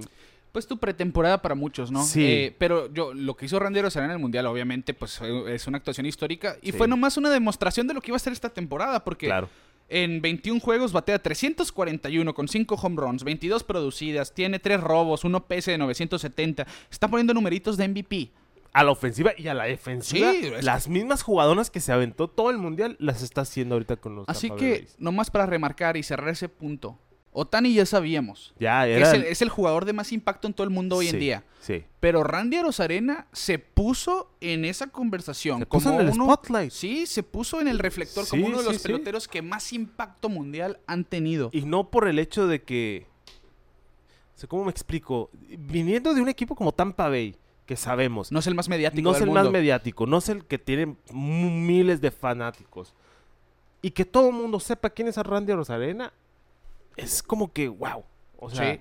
sí, sí te da una perspectiva, porque incluso después de la serie mundial histórica que tuvo, la gente todavía Sí. no volteaba a ver a Randy Rosarena. Sí, sí, sí. Fue después del Nova- mundial. Sí, terminó siendo novato del año, sabíamos quién Sí, era. O fue sea, novato. un Sí, jugador sí, muy sólido. El año pasado lo hizo muy bien y voló por debajo del radar. Sí, sí, sí. Pero a partir del mundial, Del mundial explotó. sí, todo el mundo quiere explotó. saber qué está haciendo Randy está, que Arozarena. está volteando a ver a Randy Rosarena. Y pues ahí cerramos ese punto. Sí, el- ese Ah, paréntesis un- cultural. Volvemos a mis malas predicciones. Había que mencionarse había que mencionarse porque es parte del impacto que estamos viendo, barras, barras, de los Tampa Bay Rays. que lideran la... Mire, sabíamos que en picheo iban a hacer cosas grandes. y que tenían un line-up así que disimuladamente te pone muchas carreras. Es un line-up que se basa en enfrentamientos y todo esto. Pero estamos viendo, pues, a un Aros Arena, como decíamos, a un Wander Franco que está al 100%. Estamos viendo un Yandy Díaz que como primer bate lo ha hecho excelente. En general, si es Tyler Walls, si es Harold Ramírez, si es Luke Rayleigh, quien sea, todos están haciendo su trabajo. A eso se le llama democratización ofensiva es todos contribuyen parejo. Los home runs. Yandy Díaz tiene 6. Brandon Lowe tiene 6. Aros Arena tiene 5. Harold Ramírez tiene 5. Christian Betancourt 4. Wander Franco 4. Josh Lowe 4. Luke Rayleigh 4. Isaac Paredes tiene 3. Taylor Walsh tiene 3. Manuel Margot y José Siri tienen 2. Estamos hablando de, Todos están haciendo Es- su trabajo. de 21 juegos. Sí. O 22 juegos. Ah, 22. 22 juegos de esta joven temporada y ve los números Sí. que están proyectando. El diferencial de carreras de 88 Estúpido. en abril. Es estúpido. Es algo que- Y también hay que mencionarlo, se rompió el récord también del inicio en casa de los Tampa Bay Rays. Siguen invictos en casa. Siguen invictos 13 a 0. 13, Ricardo. 13 juegos, 13 a 0. Es ridículo lo que está haciendo la novena de... Y por eso Kevin hay Cash. muchas cosas más. No me pidan consejos para apostar. Chance en los picks del, del fantasy, sí, porque la neta no soy tan malo para el fantasy. Pero para apostar y todas esas predicciones, Las ya, predicciones ya yo me no. retiro. Las voy a seguir haciendo para, para cuestiones de, come- de comedia y para dar de qué hablar. Pero sí, reitero, mm, de, de cinco predicciones del principio de temporada, chance y a una nomás le teníamos y era la más lógica. Yo, no ya hablando de, de mi persona. Pues mira, para cerrar el tema de los Devil Rays, que por cierto, por su 25 aniversario, los viernes están usando su uniforme. Oye, paréntesis también de eso. ¿No está ese jersey en, en- en venta? no lo he visto. O que, sea, que lo, Yo lo busqué, lo, busqué, en- quiero, lo eh, busqué lo en línea quiero. porque un amigo, saludos al Totono, al Totono Aspe, me dijo, oye, que este jersey. Y dije, ah, pues chance no lo estaba viendo bien. Y busqué y no está en la página. Ahí sí saben cómo no. conseguirlo. Ahí manden el link Manden la para, liga. para todavía saturar más la de Sí, crédito. la de crédito. Después del de los cinco jerseys que compró Ricardo en una semana. Sí, bueno. Pero pa- para eso trabajo. Y tírense, y Claro. tírense. Sí, y, y- y su y soporte pluma, ¿cómo es? Peso pluma. Y, queso. y la queso, queso. pluma. Y la queso Como pluma. dice la chaviza. Así los chavos dicen. Está muy rímel de tu Sí, parte eso. está- Bueno, lo- los Rays tienen efectividad de 2.71 liderando las mayores y también promedio de bateo que lidera las mayores de 2.82. Si lideras ambos lados del juego, obviamente vas a tener el mejor récord Sí, de la vas a tener MLB. los mejores resultados posibles. Así que ahí están los Rays, siendo los Devil Rays. eh, una temporada más. A ver hasta dónde llega Tampa Bay. Yo siento que esto no es. eh, no es lo que esperábamos en esa división, sobre todo que los Rays fueran los, que- los que están liderando y de esa manera abrumadora Sí, tan temprano. no- Obviamente va a llegar algún momento en que ese ritmo baje. Sí, pero, Pero- no, pero no se me hace, no se me hace el béisbol de racha. O sea, No, exacto. no, no, no es nomás ahorita. va ¿Ves a lo que está haciendo el equipo? Eso no es, para mí no es una racha. Sí, no. Sí, hay jugadores que no van a tener este ritmo toda la campaña, pero siento yo que por la, la forma de trabajar de los Rays, de jugar con los matchups, los Sí. enfrentamientos, o aprovechar tanto su bullpen tan bueno, todo Y- esto van a llegar muy Y la mayoría del mérito, y siempre he dado mucho énfasis en ese tipo de cosas, el manager. Sí, Yo creo que Kevin Cash no es coincidencia. es un mago. Es un mago y está usando sus piezas de manera excelente. Cómo utiliza su line-up, cómo estructura los matchups, como dices tú. Sí. O sea, el uso de los, de los openers Y, bien. y es que ahora, sobre todo, Tampa Bay hace mucho con nada. Ahora tiene, ahora tiene mucho. sí. Me explico. Antes, el lineup de Tampa, no, pues ok, Randy Arena cuando era novato era sensación. Ahora tienes a Randy Arena en un pico de su carrera probablemente, a Wander Franco, que es un jugador que fue el prospecto número uno de las mayores, así que debería ser una aportación general abismal de este hombre. Yandy Díaz, que ya se estableció en la MLB. Por decir un par de nombres. Y Zach Paredes también. Sí, Zach Paredes Lo también. Va a ser un muy buen trabajo esta campaña otra vez. Yo creo que va a romper su marca personal de cuadrangulares. Bueno, a ver hasta dónde llegan los Rays. Yo digo que pueden llegar a ganarlo todo de Sí, seguir sí, así. sí. Y no es coincidencia. Simplemente, como digo, el año pasado fue un pasito para atrás, pero para a lo normalmente. agarrar vuelo. Ahora sí que fue para agarrar vuelo a la siguiente temporada. sí, sí. Así Bueno, que ahí así está. cerramos mi sección. No me pidan pics. no me pidan pics del Quique Castro. Así que cerramos en la sección del buen Quique. Y por si preguntaban, ¿cuál es el récord general de cuadrangulares en juegos consecutivos en una campaña? Porque pues este récord de los Rays es para empezar la temporada. Pero en cualquier momento de la campaña lo tienen los Yankees, porque en 2019 conectaron cuadrangulares Sí. por 31 juegos consecutivos. No, ya es que ya. eh, eh, esos bombarderos del Bronx Sí, sí, de ese año sí está muy Que de hecho cargados. el tienen- creo que esa temporada es la del récord de home runs en una temporada completa de los Yankees. Los Yankees. Creo que si no me Mm, equivoco. Por algo son los bombarderos del Bronx. Así es. Pues ahí están, los Rays que sin duda pues son candidatos a ganarlo toda esta campaña, coincidencia no es, esperen a que lleguen los que faltan y espérense al año que entra que vuelva Shane Bass, lo repito, que Tyler Glasnow esté eh, sano Sí. y a ver por qué no, Hasta- a quién, quién más se suma. Es cuestión de que gasten un poquito los Rays, lo sigo diciendo, de que algo... O que hagan el movimiento correcto. Sí, también, ¿no? Pero no recuerdo un agente libre de alto impacto que haya firmado con Tampa Bay. No. Nunca, ¿eh? No lo recuerdo. No. Siento yo No, que, esta, no. que con esta generación puede ser la primera vez que veamos algo así. Pues vamos a Aprovechar ver. lo que tienen. Primero que nada, vamos a ver si lo necesitan. Obvio, ¿no? Obvio. Y luego, pues, ver qué, qué es lo que van a hacer. Pues ahí está. Entonces cambiamos el tema y alguien que está haciendo las cosas muy bien, que está macaneando sabroso, que es un jugador que vuela por debajo del radar, pero ya tiene un par de años entrando en nuestras secciones, es el Bombi, Adolis García. El Will Bombi. Tuvo una jornada histórica ayer en contra de los Atléticos de Oakland, que pues también es un boost ofensivo si Sí, tú quieres es verlo. lo que te iba a decir. Esos, esos atléticos le dan haciendo el paro a muchos récords. Si quieras o no, pues es el peor staff de picheo. el peor equipo, punto. Sí, te- pero en picheo en general es el que más carreras permite. Que hay que mencionarlo, no sé si está en las notas eh, de los temas, el posible cambio de los atléticos de Oakland a Las Vegas. Para allá iba de- después de cerrar esta Va, nota, va, va, va, pero bueno, no, no, no, sí, no, lo dejamos vamos, a usar esa tiempo, cronología. Pues el Bombi en contra de los Atléticos ayer, ayer sábado, eh, batió tres cuadrangulares. De hecho, te llega la alerta, ¿no? De MLB. eh, Adolis Sí, García. a mí me, tres lle- me llegó y dije, voy a tener que defender mi punto de que el ciclo es mejor. Pues, pues, pues estuvo nada, ¿eh? El Bombi de, de ser un jugador más. El número 16 de la historia, si no me 16. equivoco, con cuatro cuadrangulares en un mismo juego. Termina conectando tres y dos dobles en contra de los Atléticos. Es el primer jugador en toda la historia de la americana que hace esto. Tres cuadrangulares y dos, Dos dobles. Pero es el cuarto en toda la, en toda la liga, en todas las mayores. Alex Dickerson en 2020, Matt Carpenter con San Luis en el 2018 y Chris Bryant con los Cubs en 2016. Lo que me, lo que me llama la atención es que los cuatro es, es el contemporáneo, es de los últimos años. Sí, En los últimos, ¿qué son? Eh, siete años. siete años. Así que ahí está Adolis García que también está liderando las mayores en carreras producidas. Simplemente un trabajo histórico este eh, de, de Adolis García que pues está en un lineup muy sólido también, hay que decirlo. Sí, ese equipo de Texas. Pero él ha sido de las bujías ahí. Tremendo comienzo, ¿eh? Sí, sí, sí. Siete cuadrangulares, 28 producidas, promedio de 250, pero un OPS de 853. Va empezando esta temporada y Adolis pues ya por una le va ganando a Jordan Álvarez y Pete Alonso, que también ahí está liderando la nacional, está teniendo una temporada El primero en 10 Híjole. jonrones. primero en 10 hombrones, ya hoy Max Monsi lo pasó. Ah, ok. que Llegó a 11. Empezó con todo. Max Monsi está en su tour de venganza después del año Sí, pasado, sí, así sí. lo vamos a ver. Sí, sí, sí. Viene de un año para el olvido, que también sin bat- no, a lo mejor no te va a batear de 500, de 300, de 500 no, de 300 vamos a decir. Eh, pero pues con 11 cuadrangulares en este primer mes de campaña, Max Monsi está demostrando que pues Que pertenece, todavía trae. todavía pertenece trae. aquí.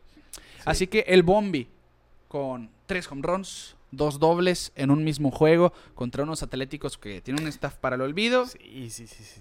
pues se mete en los libros de historia este cubano que sin duda pues nos va a seguir dando de qué hablar en las próximas campañas porque es un jugador muy pero muy bueno. Y bien decía el Quique, se, esta semana se hace pública la noticia de que los, los dueños de los Atléticos de Oakland llegaron a un acuerdo para comprar tierras, un terreno en Las Vegas Para hacer. para hacer un estadio allá. Todavía no han, no han dicho, hey, nos vamos, pero sí es un. Ya, eso es casi un hecho. Sí, no, claro.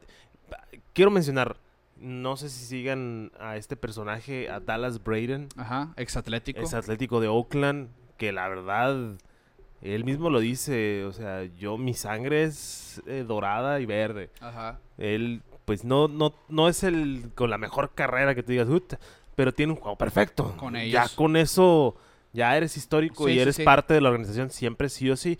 Eh, y en estos días, eh, estamos vi- viendo un paréntesis también, se están poniendo un pupilente. Sí, un ente de contacto. un ente de contacto. Nunca, nunca- creo que nunca me había tocado ver esto. Ni yo. Eh, pero bueno, siempre se ve algo bueno, nuevo en el béisbol. Eh, se expresó muy bonito acerca de toda esta situación, porque parte del comunicado que dan los Atléticos de Oakland es de que, oigan, llevamos 20 años. 20, Ricardo. Sí, sí, sí. 20 años. ¿Cuántos años tienes tú? 25. Tenías 5 años cuando empezaron los Atléticos de Oakland. Eh, pues buscar tener un estadio nuevo. Es que tienen el estadio más feo y más descuidado. Más descuidado. Eh, salió la nota y la- en la transmisión del el juego Mets Atléticos que a los, a los narradores de los Mets los tenían en un cuartito Sí. porque en la cabina de visita había un, un mapache ahí que estaba haciendo de las que no pueden sacar, Sí. que está un cochinero. O sea, hay muchas historias así sobre... No, y, el- ve- el- y ves las fotos de los fanáticos, las telarañas entre las butacas. Sí, o sea, no, o sea, es un...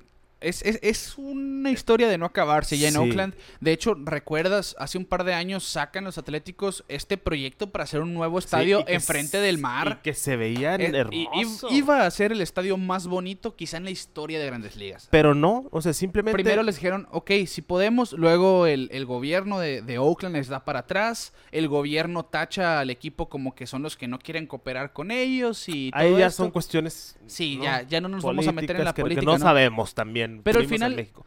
Oakland tiene años siendo una de las peores plazas. Sí. Y, y qué triste, ¿no? Porque han perdido todos sus equipos profesionales. Los Raiders se fueron a Las Vegas, así que no va a ser coincidencia que otro equipo de Oakland se vaya a Las Vegas. Sí. Golden State, se los Warriors del básquetbol estaban ahí, se fueron a San Francisco mejor, que al final pues se llaman Golden State, Sí, pues es pueden por- estar en cualquier lado del por esa puente. área. Sí. Y bueno, A, a yo- lo que iba. es un sí- acierto, yo digo. No, eh. es totalmente un super mega cierto. Sí. Dallas Braden dice, o sea, oye, 20 años buscando una casa. es una, disculpe, no es mi francés, pero es una mentada de madre de los aficionados porque ve los videos de Oakland cuando están en playoff o en juegos importantes, como la gente, ¡ah! o sea, son fanáticos Sí, sí. Toda la historia que tiene Oakland eh, en el estadio ese, eh, o sea, es una franquicia muy histórica. Y dejar ese descuido, también el hartazgo de los fanáticos de Oakland y de No, los ya se- fanáticos ya se ve, ya se nota. los fanáticos del béisbol en general decir, "Ah, el- Oakland tiene unos prospectos muy buenos, pero ya al rato van a andar con los Sí, Yankees sí. o con los Dodgers. Que no tengan fe en la, en la, en su en equipo. su equipo. Es muy doloroso verlo como fanático, pues. sí, sí, sí. A mí en lo personal me gusta mucho el uniforme de Oakland. De hecho, mi Es- primera gorra que yo me compré La fue la de Oakland. Ay, no sé dónde quedó, pero Ah, sí, por ahí andaba. por ahí andaba. Oye, Eh, es que es una, es una franquicia histórica, lo hemos platicado también. Es de los equipos con más series mundiales ganadas, Sí. pero ¿desde cuándo no ganan? Por ejemplo, Claro, ¿desde cuándo no llegan a un playoff bien? Sí, o sea, yo creo que Sonny Gray, la temporada esa de Sonny Gray que fue el 2013, 2012, 2012 más que, o menos. que llegaron a playoff, que, estaba Josh Reddick. el último día calificaron. Sí, o estaba Josh Reddick, Coco Crisp. O sea, hay muchos nombres. Sí, eran, eran, era un equipo que, que no tenía, no estaba plagado de estrellas, pero hacían buenos papeles. Era como los Tampa Bay Rays de hoy. Sí, eh, sea, ándale, sí. Exactamente lo mismo. Y era la misma forma de juego, yo creo. Pero Hoy en día, ni eso. ni eso y el estadio solo. Pero pues, es muy deprimente. yo creo que, que para cuando, si se mudan, porque se habla que cuando se muden sería en 2027, su primera temporada en Las Vegas. Ya se, ya se platica un plan. La, la cosa es que, eh, vuelvo, es que no he terminado mi idea con el video de Dallas Sí, dímelo, perdón. Que dice, o sea, se expresa muy bonito de, oigan, nosotros fanáticos de Oakland, gracias por todo, bla, bla, bla. Pero también lo que comenta él es que si en Las Vegas vas a hacer algo, lo van a hacer rápido. ¿Cuánto tiempo se tardaron los Raiders en cambiarse a Oakland?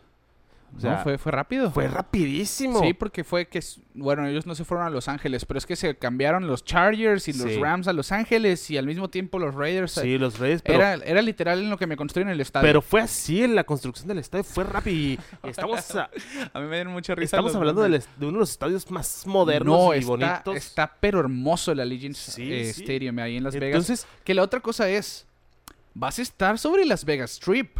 La calle principal, el Ah, no terreno, sabía sí, eso. el, el terreno que está que está por ¡Hola! comparar el equipo de los Atléticos está sobre el Strip al norte.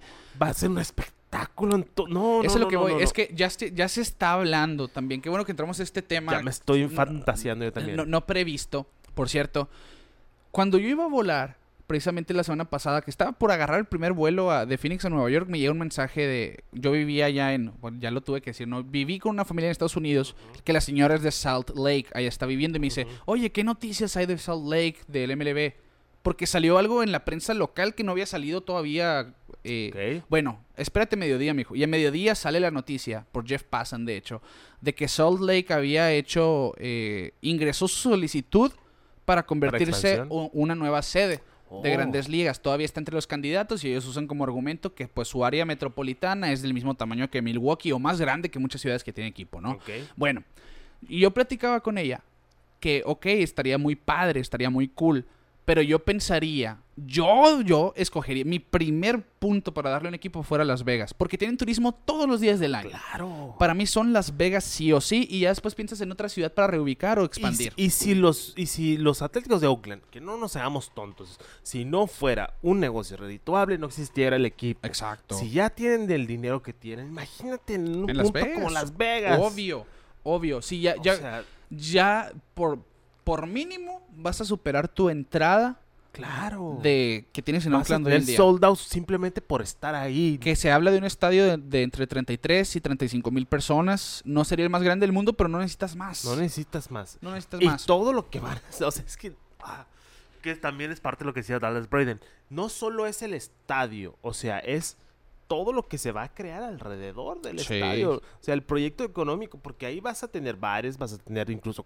uno que otro casino, o sea, muchas cosas. Tienes todas las Vegas, Las Vegas Strip Todas las becas alrededor, dice, ah, voy a dar vuelta, ah, mira, me, me cayó ahí de, de casualidad un juego, lo voy a ver. Sí. Me explico, o sea, es, es, es un negociazo lo que va a hacer. Oakland. Y la gente de Las Vegas es beisbolera. Sí. Eso es lo más impresionante. Bryce Harper es de Las Vegas, si no me Sí, equivoco. sí, sí, Chris sí, sí. Bryant es de Las Vegas. O sea, es que ya tienen el equipo, los, de hockey. Los de hockey, ¿cómo se llaman? Los Knights. Los Knights. Los caballeros. Los caballeros. Sí, así que ya, ya tienen NFL, ya tienen hockey. Pues, ¿por qué no? Una franquicia MLB que ya tiene un equipo de ligas menores, los 51s. Los 51, sí, Eh, que están en cura la gorrita. sí, del marcianito. Sí, sí, sí. Eh, ¿Por qué no? Pues ya a ver, yo, yo siento que es un acierto 100%. Vamos a ver qué pasa, Con ¿no? que no cambien el branding. S- eh, eso es lo que yo voy. No más que sea Que sigan siendo su logo sea Las Vegas eh, Athletics. que eso lo platicamos en, el- en nuestro grupo, ¿no? Que, que hay gente que piensa en un rediseño de los Atléticos. Siento yo que hay No. tanta historia en esos Sería colores, en ese sí equipo, Sería un error garrafal. que sería nomás cambiar el Oakland por Las Vegas y tan tan. Sí. Y punto. Sí, sí, sí. Y yo creo que es el único pero que yo le pondría Sí, yo todo también. esto. Pero bueno, qué bueno que se van de Oakland, si es que se que parece ya es yo creo que ya es un 90% Sí. un hecho.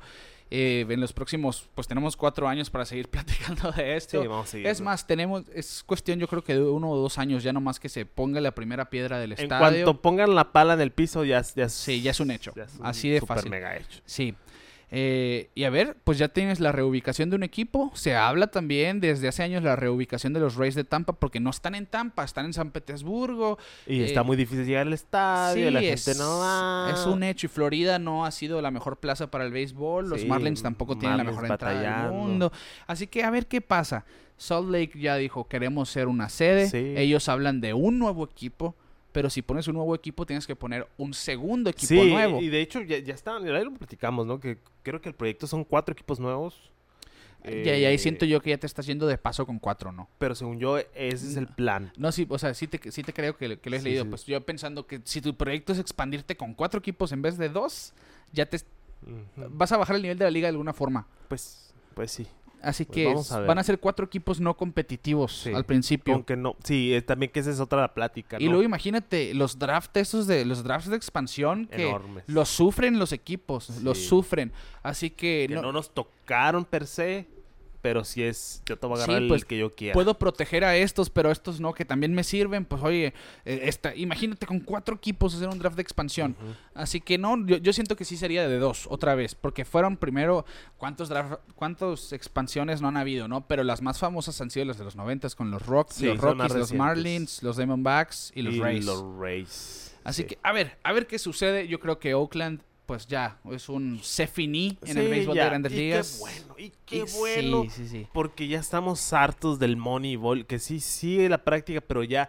Yo creo que ese fue el, el, el punto de declive. Ya que todos sabíamos que se hacían eso, ya es como que no le están echando ganas. Sí, sí, sí. Imagínate ver todos los jugadores que han cambiado en los últimos años en la misma organización, o la mayoría de ellos, pues Oakland estaríamos hablando de un equipo muy competitivo. Sí. Pero ahí está, ese punto que sin duda va a darnos de qué hablar en los próximos años.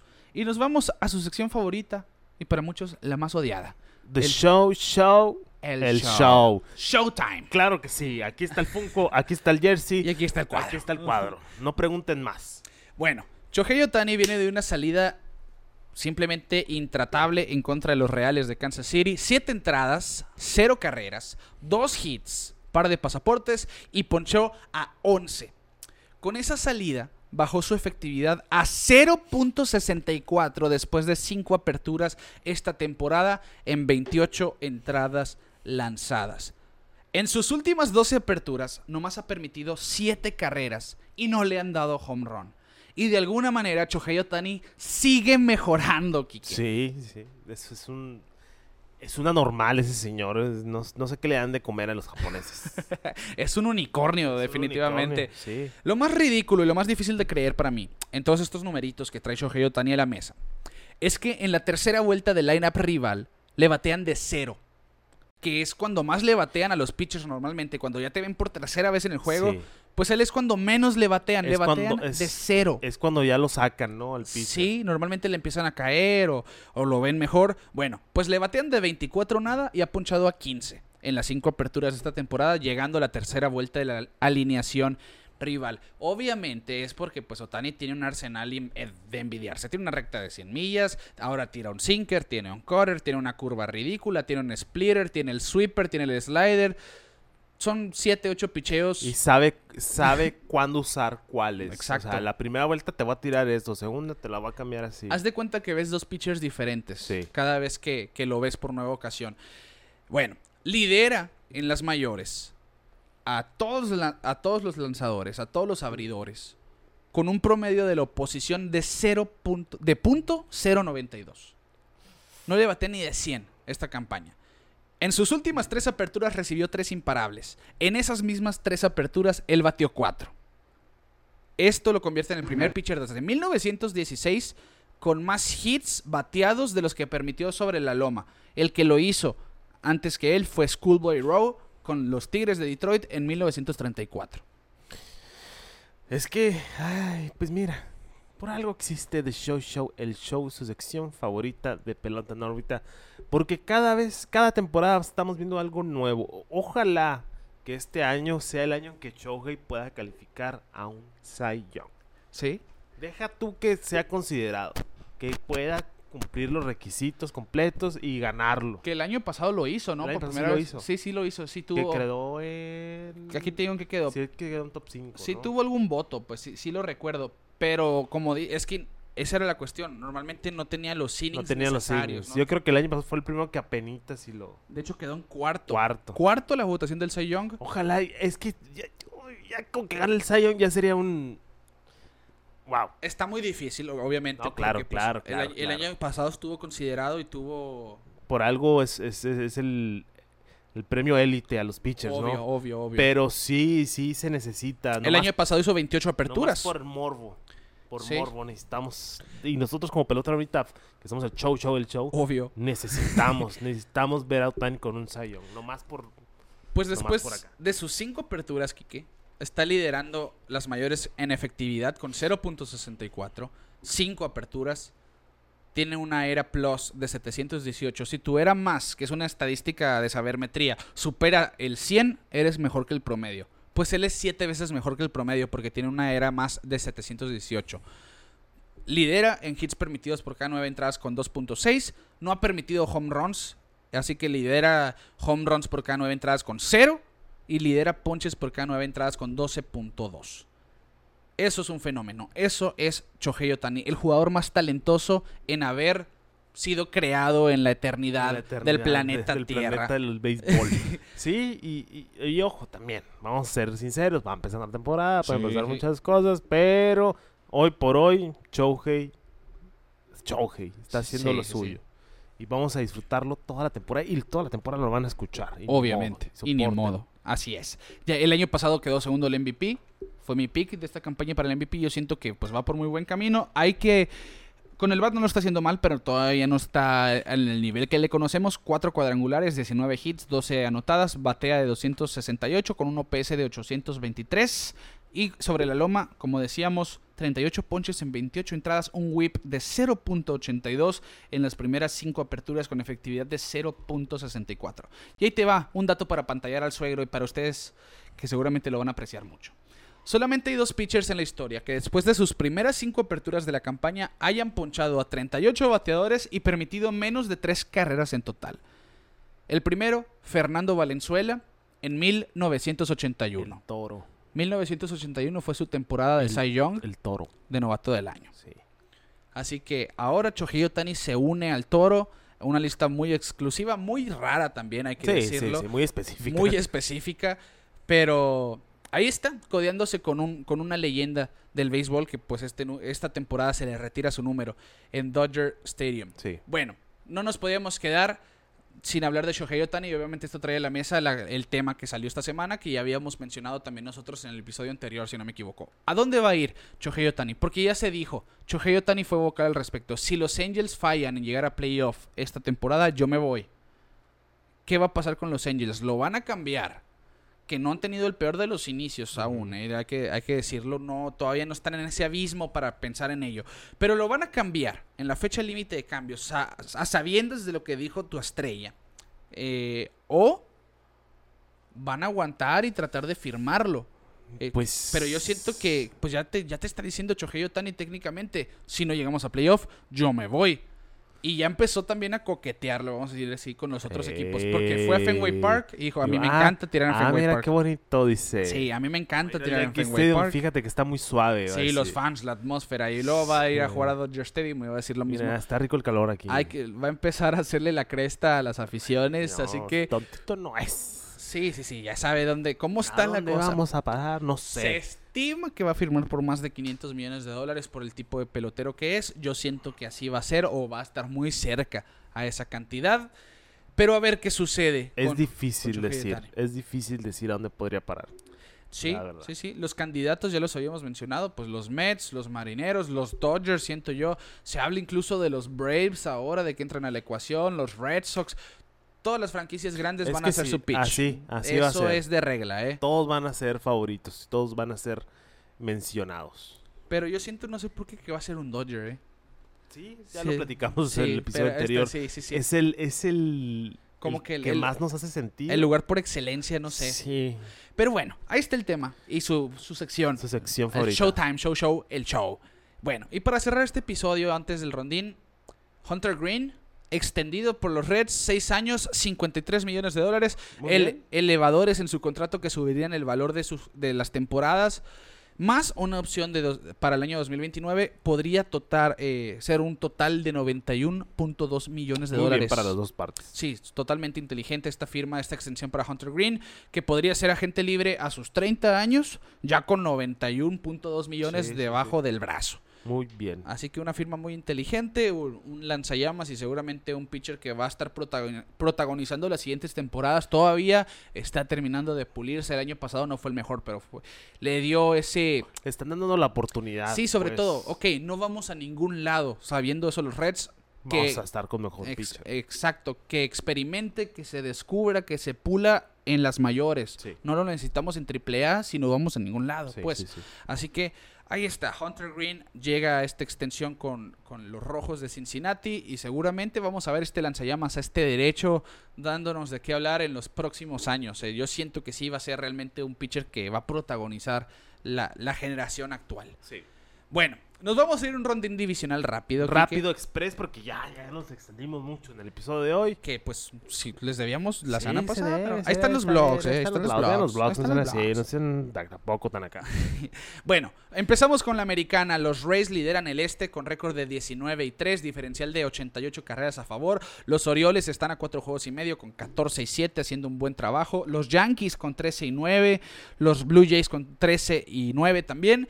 Y los Red Sox con 12 y 11. Todo el este jugando de 500. Sí, apretada la, la, la división, así va a estar todo el año. Sin, figura. sin duda. Se habla siempre del este, ya se la saben. Ahí te va el centro de la americana. Cómo me gusta cuando tengo razón. ¿eh? Cómo me gusta, en Ah, serio. va empezando la temporada. Lo que te decía de los White Sox. Sí. yo los veía más eh, como el tercer equipo más peligroso ahí, o, o bueno, el, el tercer equipo ahí. Así lo vamos a dejar. Porque Minnesota está en primer lugar con 12 y 10. Los Guardianes con 11 y 11 en segundo. Y Detroit con récord de 7 y 13 queda por encima del 7 15 de los White Sox. Y los Royals de Kansas City con 5 17 con un arranque pésimo de campaña y un diferencial de menos 51.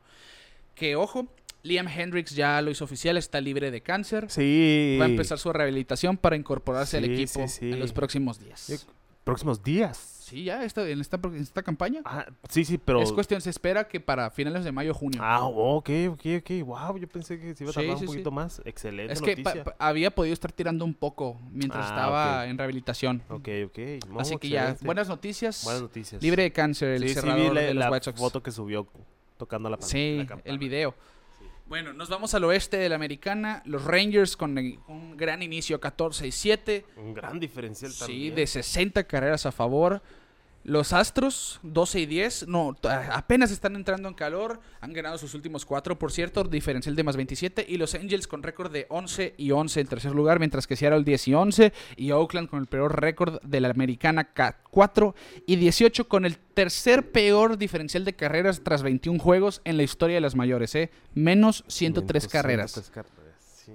Simplemente asqueroso, pero pues ahí está de lo que platicábamos ahorita.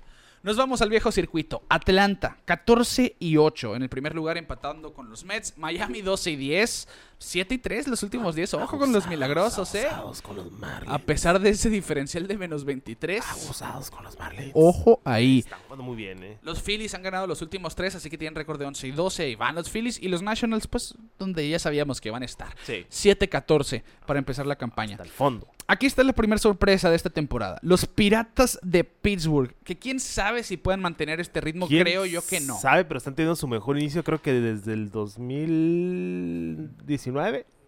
Pues, algo así por, estaba el pues dato. Algo debe estar pero por ahí. sí tenía un buen tiempo. pues tienen récord de 16 y 7, wow. Quique.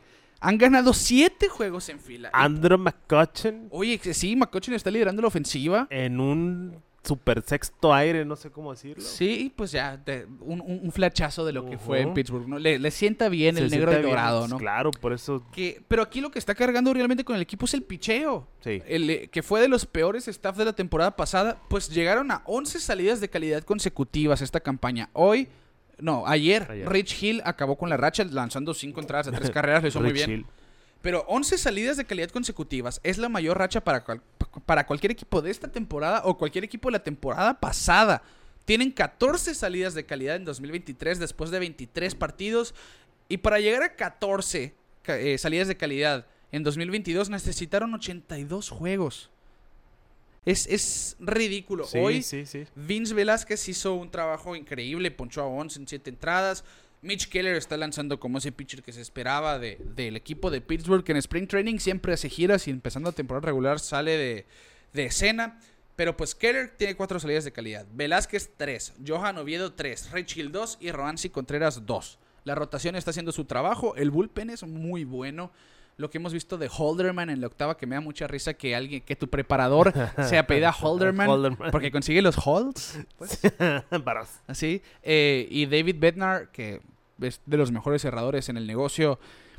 Pues es, Todo es- está saliendo es clave. bien. Si tus abridores están dando seis entradas de calidad, Con eso. aunque tu lineup no sea el mejor del mundo, porque no lo es, realmente ves los números ofensivos, es McCutcheon, Connor Joe, que lo ha hecho muy bien, Sí. realmente, pero en general no es un lineup abrumador.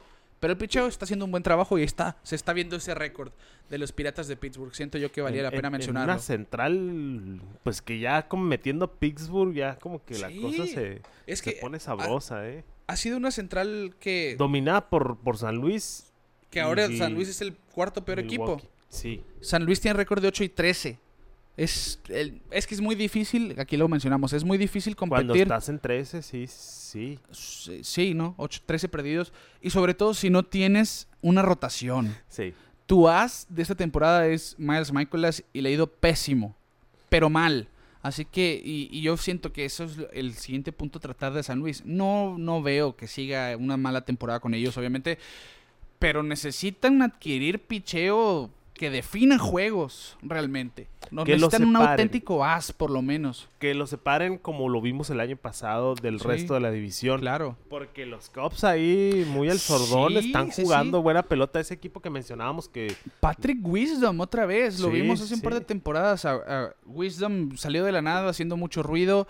El año pasado dio un paso para atrás. La, lista, la liga se ajustó a él. Y ahora, pues parece que él hizo el ajuste nuevamente. Claro. En- entre los líderes de cuadrangulares, 10 esta campaña. Cody Bellinger, ya lo habíamos dicho, está haciendo un gran trabajo. Dansby Swanson también.